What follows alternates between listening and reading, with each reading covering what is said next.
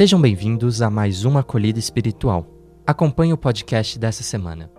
Seguir Jesus inspirados na palavra de Deus. A agitação e as preocupações do dia a dia nos deixam muitas vezes atordoados e perdidos. Nessas ocasiões, é na palavra de Deus que encontramos alento e a ajuda que precisamos. Então, a palavra de Deus chega até nós como um presente para nos iluminar e orientar em nossas necessidades. Ela nos dá a segurança de que não estamos sozinhos. Inspiremos-nos assim em Jesus para que nossos corações estejam sempre cheios de amor, pois é o amor que vivifica tudo. Sabemos que Deus é puro amor por cada um de nós. Experimentamos isso quando vivemos o amor de uns para com os outros. Esta é uma boa razão para ter Deus em nossa vida, uma vez que, com Ele, tudo se torna mais fácil. É Ele que orienta as nossas decisões, mostra o caminho correto, dá força para enfrentar cada dia e sustenta nossa esperança. Entretanto, esse amor amor também tem exigências, que é o seguimento de Jesus, a fonte de toda a vida. Sobre isso, São Marcos narra. Naquele tempo, chamou Jesus a multidão com seus discípulos e disse: Se alguém me quer seguir, renuncie a si mesmo, tome a sua cruz e me siga. Pois quem quiser salvar a sua vida, vai perdê-la. Mas quem perder a sua vida por causa de mim e do Evangelho, vai salvá-la. Com efeito, de que adianta o homem ganhar o mundo inteiro se perde a própria própria vida? E o que poderia o homem dar em troca da própria vida? Se alguém se envergonhar de mim e das minhas palavras diante dessa geração adúltera e pecadora, também o filho do homem se envergonhará dele, quando vier na glória de seu Pai com seus santos anjos. Disse-lhes Jesus: Em verdade vos digo, alguns dos que aqui estão não morrerão sem antes terem visto o reino de Deus chegar com poder. Como vimos, não há excluídos no reino de Deus. Todos são chamados a participar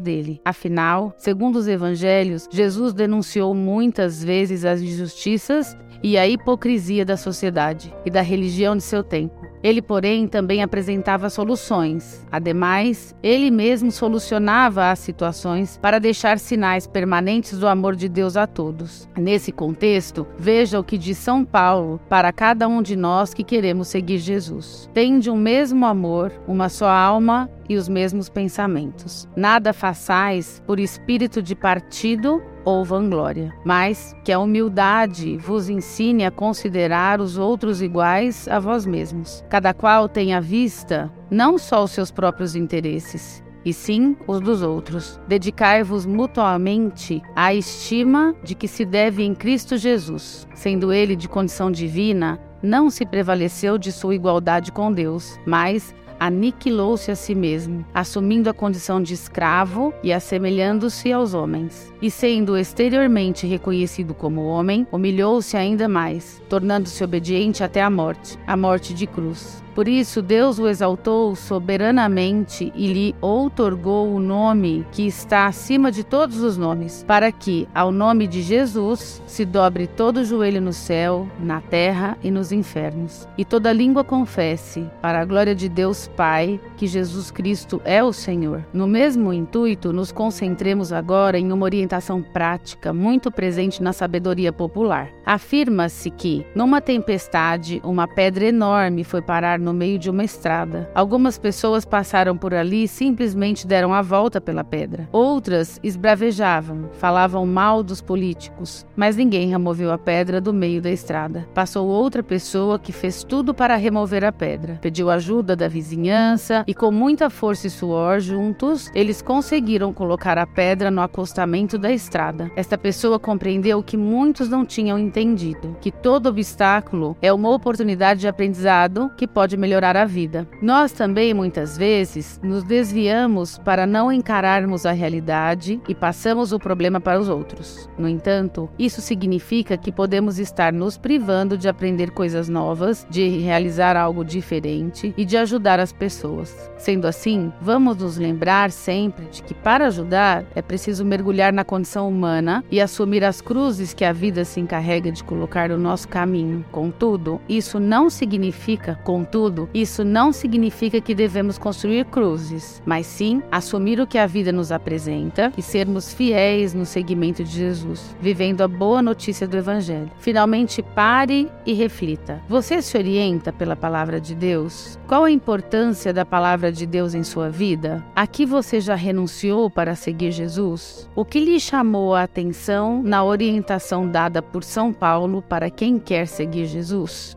Essa foi a acolhida espiritual da SAEA.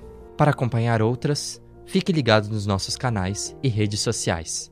Até a próxima semana.